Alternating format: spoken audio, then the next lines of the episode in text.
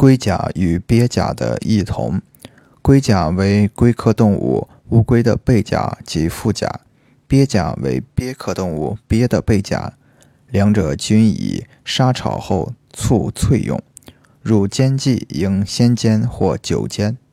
相同点，两者均归肝肾经，都具有滋阴潜阳的功效，在治阴虚风动、热病伤阴、水不寒木之抽搐、脉细数之症等，常配伍使用，以增强疗效。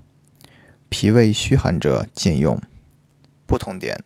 龟甲的滋阴作用比鳖甲强，能健骨，兼入心经，具有养血安神、止血的作用，可治筋骨羸弱、小儿心门不和、心悸健忘、心神失养、崩中漏下、阴虚血热而月经过多等症。鳖甲以热退虚热之功见长，又能软坚散结，善治。真甲积聚之症。